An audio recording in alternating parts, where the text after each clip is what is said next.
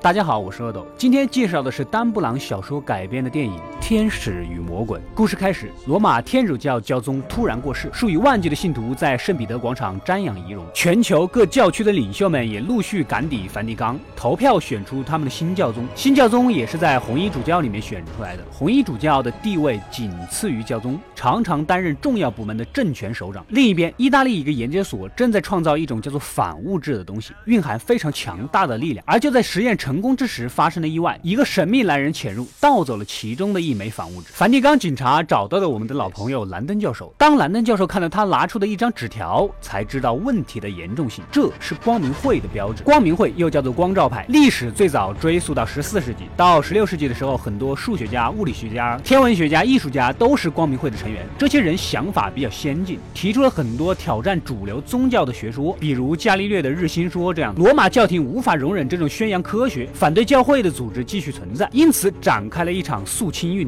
残酷地消灭了光明会。而纸条上这个符号的出现，暗示着光明会四百多年之后迟来的复仇行动。就在今天，四位教宗候选人被绑架，从晚上八点开始，每小时杀死一位候选人。不仅如此，之前的那个反物质被偷到了梵蒂冈城内，那个东西有个电池槽，在凌晨时分，电池用完，反物质就会聚变，将整个梵蒂冈乃至罗马城毁灭。兰登教授解释道，光明会有五个符号，前四个他。知道是土、风、火、水等自然元素，但第五五个一直都是一个谜。当年的肃清运动，罗马教会杀掉了光明会的四个重要人物，现在很明显是同一手法的报复。兰登教授跟女主这个物理学家一起到梵蒂冈图书馆查资料。这个光明会自从转入地下之后，虽然整个罗马有不计其数的雕像，但其中有四座是光明会的雕像，每一座指向下一座，最终指引入目的地——光照派的教堂。兰登教授在伽利略仅存的著作的某页里发现了第一。座雕像的线索暗示在雕像大师拉斐尔的坟墓，拉斐尔就葬在罗马最古老的天主教堂万神殿。去了之后，女主才发现拉斐尔的墓是后来才迁移过来的，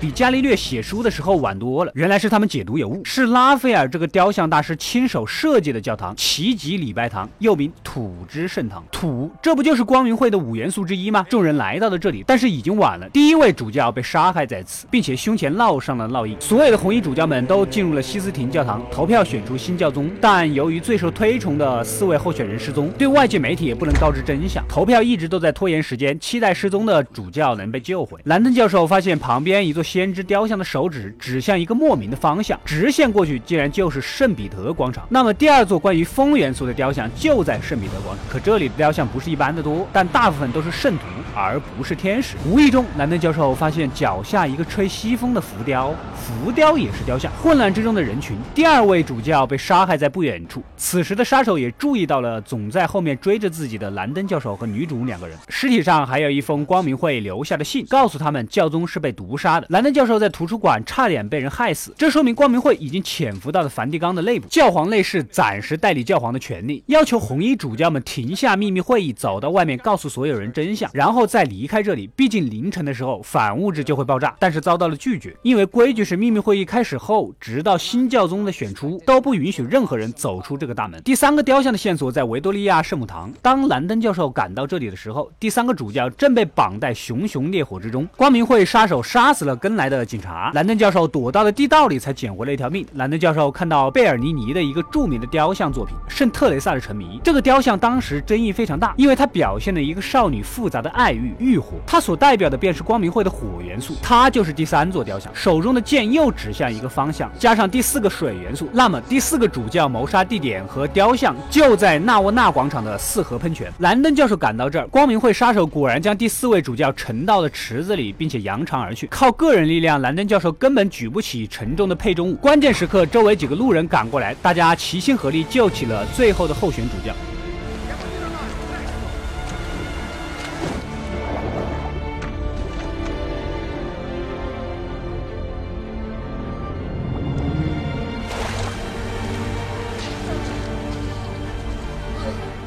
根据主教的描述和喷泉顶部雕像所指的方向，从而得知光明会的教堂就在圣天使堡。圣天使堡最早是罗马皇帝的陵墓，后来改成了军事基地和监狱。兰登教授跟随着一座座雕像的指引，找到了隐蔽的入口，通过密道进入了已经废弃的光明会教堂。每个主教身上都被烙下了一个元素符号。兰登教授发现第五个符号是交叉的钥匙，这代表教皇。那么如果仪式要完成，第五个要杀死的就是现在的代理教皇。此时杀手也出现了，并没有杀掉兰登教授和女主，但是言语中似乎这个杀手根本就不是光明会的人，甚至根本对宗教一点都不熟悉。看来背后有更大的阴谋。说完就以教授和女主没有攻击利益为由放过了他们。杀手准备离开之时，车内安有爆炸物，当场毙命。很显然已经被人设计好毁尸灭迹。兰登教授和女主通过天使堡的密道直达教皇的办公室，打开大门，看到瑞士护卫队的指挥官正用枪指着教皇内侍。难道他就是幕后黑手？卫兵果断击毙了指挥官。教皇内侍胸前被烙印了交叉钥匙的符号。刚才说过了，交叉钥匙本身是教皇的符号，但是烙印是颠倒过来的。那么它的含义明确的指的就是圣彼得。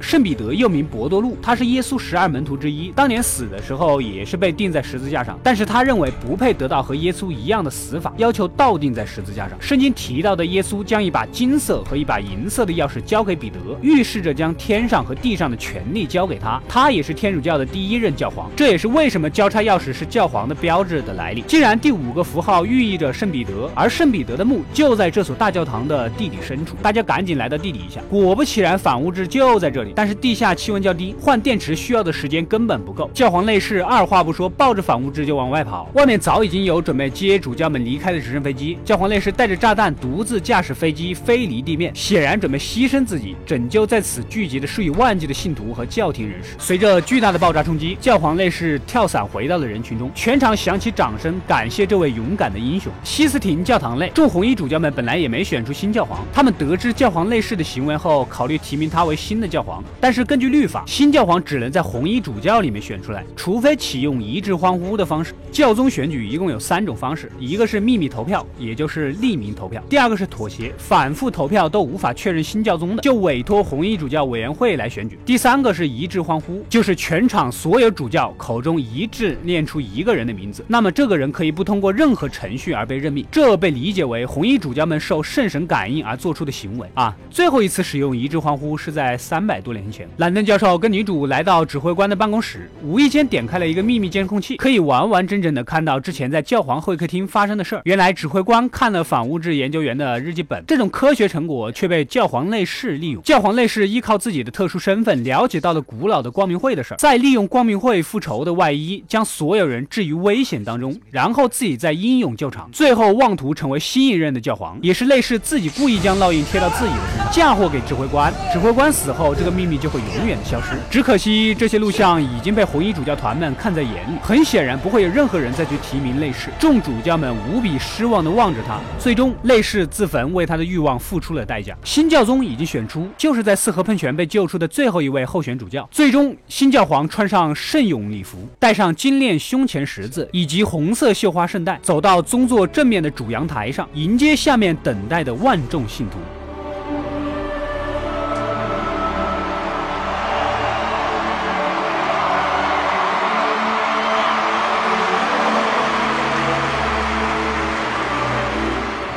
好了，故事到这里就结束了。这部电影不深挖，大家看个热闹也就知道汤姆汉克斯追着线索到处跑，最后伊万一个剧情反转，热热闹闹的就过去了。我跟你们第一次看是一样的，但是只要深挖下去，很多复杂的设置和历史很精妙。你随便挑一个电影里面出现的名词查一查，不仅查得到来历，之间还真的有微妙的关系。它有历史来源，也有精巧的改编。不得不佩服丹布朗，能将宗教历史和虚构小说结合到如此地步，恐怕也只有他了。喜欢这类电影的朋友，还可以看看我解说的同。同样是丹布朗小说改编的《达芬奇密码》，快快关注及订阅《阿斗过来了》，获取更多精彩的电影推荐。我们下期再见。